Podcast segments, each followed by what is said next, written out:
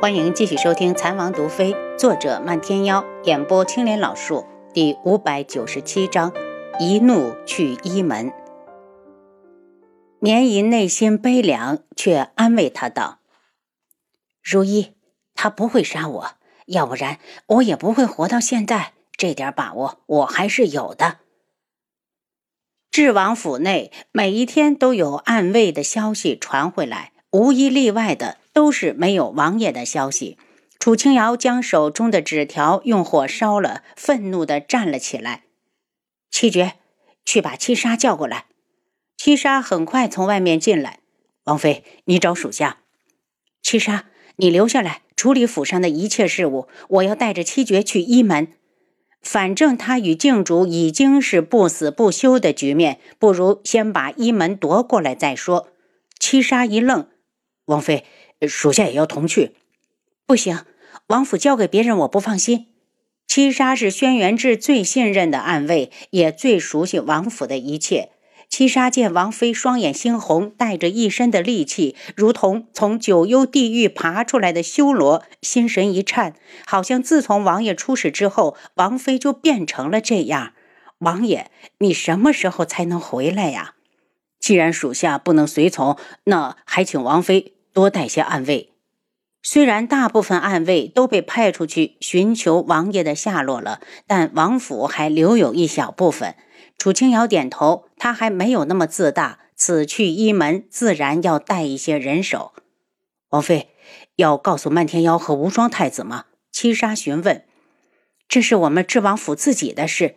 楚清瑶露出一抹苦笑。这件事他并不想把他们卷进来，这样就算最后失败了，后果他智王府也可以一力承担。七绝出去做准备，红檀从外面进来，说：“韩清风来了。”楚清瑶迎到院子里，将韩清风让进书房。瑶儿，王爷那边还是没有消息吗？韩清风忧心忡忡，心疼地看着楚清瑶。瑶儿，我是来接你回韩家的。就算楚清瑶和他说了找到的尸体是假的，韩清风也认为智王凶多吉少。毕竟动手的人是夜染大陆功夫最高的境主，谁能有那个幸运，能够连着在他的手上逃过两次？轩辕志已经没了，瑶儿留在智王府只会睹物思人，更加伤心。表哥，王爷不会死，总有一日他会回来的。楚清瑶一脸笃定，这话他也是在说给他自己听。如果不是一直用这句话说服自己，他真的要坚持不下去了。表哥也相信。韩清风眸子里透出熠熠的光彩。他是瑶儿的夫君，没有瑶儿的允许，他不敢死。楚清瑶眼圈一红，差点掉泪。他吸了下鼻子，表哥。外祖那边，你可千万要瞒住，万万不可让他受到刺激。放心吧，娘和旭宇每日都变着法儿的逗他开心。府上的下人也叮嘱过了，绝不敢多嘴。韩清风眉间带着忧郁：“瑶儿，你真不和我回去？”他是真的想让这个表妹离开这个伤心之地。表哥，王爷回来之前，我哪儿都不去，我要替他守住智王府。楚清瑶眉角微扬。我要让他一回来就能看到我。表哥回去后告诉舅舅，不用担心我，有暗卫在，没人能欺负到我。韩清风见他执意不走，也不好再劝，叮嘱他千万要照顾好自己，这才回去。晚上，楚清瑶叫来七杀，问道：“监视童无的暗卫有没有传过来消息？”七杀道：“每日童无睡下后，他们都会回来一个报信。”听说王妃给他下的毒，他一直解不了，整日在房里乱发脾气，还把手底下的人打死了好几个。哼，楚清瑶轻笑，那可是他当初给宇文景睿胡乱配置的现代毒素。童无，你就好好的享受吧。明日我们走后，你就放出消息，说我去昆仑镜找镜主报仇了。楚清瑶怕他离开后，童无来王府捣乱。王妃，就算童无真敢来，属下也不怕他。七杀担心这样会被童无查到王妃的行踪，他最怕自己保护不好王妃，到时候没脸去见王爷。放心吧，童无定会以为我报仇心切，已经没了理智。第二日天亮之后，楚清瑶带着暗卫刚要出府，漫天妖就拦住了他，眼中带着一抹受伤。丫头，我说过你在哪儿，我就在哪儿，你忘了吗？这是我知王府的事，与与其他人无关，是吗？无双也走过来，与漫天妖站到了一处。你别忘了。靖主是所有人的仇人，他控制着我九月国的医药，害我九月国的子民要仰人鼻息而活。阿优，这种日子我们早就过够了，所以只要有一丝一毫的机会，我九月国都要与你并肩作战，为了自由，为了独立。以前他或许还体会不到这一点，自从他们九月国开始自己重要，他们皇室才知道这些年他们花了多少冤枉钱。楚清瑶看着他们，露出一个暖暖的笑容。这是轩辕志出事之后，他第一次笑得这么开心。他道：“还愣着干什么？赶紧上马！”皇宫里，当轩辕彻听说皇婶带着暗卫出城了，不由一愣。皇婶虽然不是鲁莽之人，可他还是不放心，急召大内统领进宫，让他暗中带人跟过去保护皇婶。当楚清瑶他们到达一门时，正赶上日落，火烧云将西天映得美轮美奂，让人不敢直视。因为他们早早的就弃了马匹，等太阳彻底沉入地平线，便从一门后山上山。到了山顶后，楚清瑶望着夜色中威严庄重的一门大殿，嘲弄的轻笑出声。如果不是知道一门早已金玉其外，败絮其中，真会被他的表象所欺骗。一门呢，一直以来就是人们心中最神圣的地方。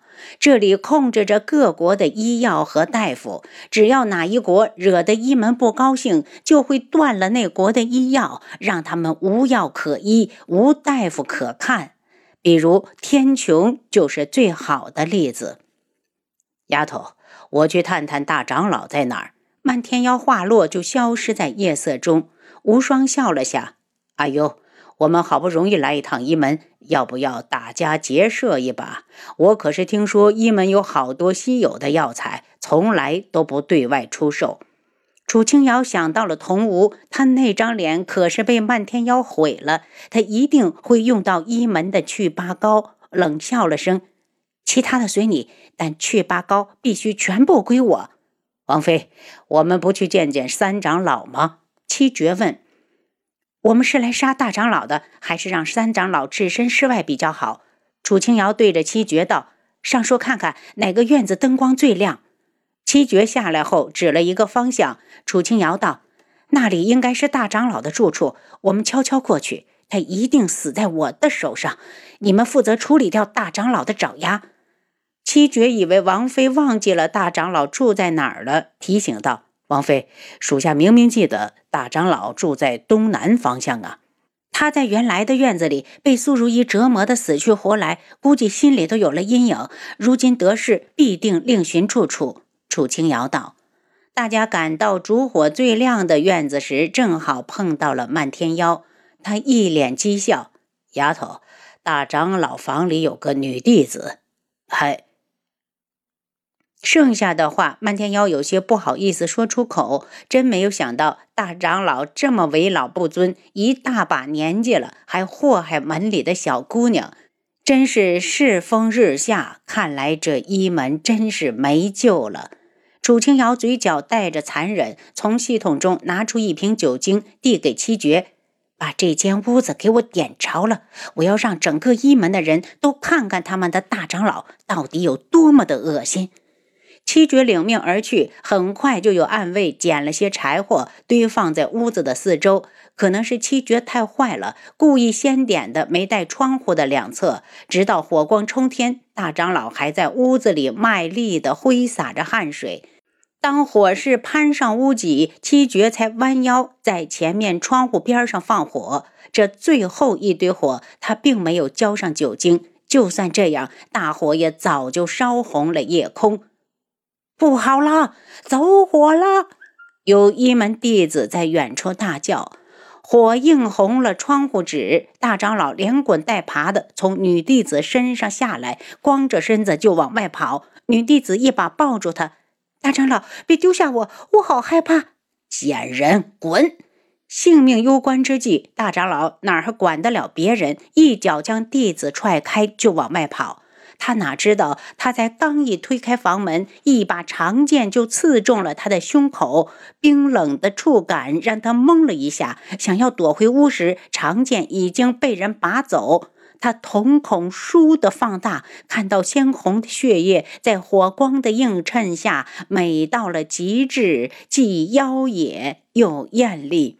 他伸手扶住了门框，挣扎着想要回到房里，却被一只手用力地拉了出来，又狠狠地丢到地上。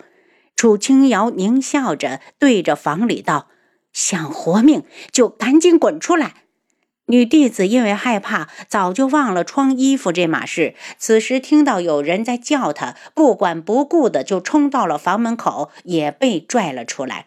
出来后被夜风一吹，才惊觉自己没穿衣服，羞愤地大叫起来。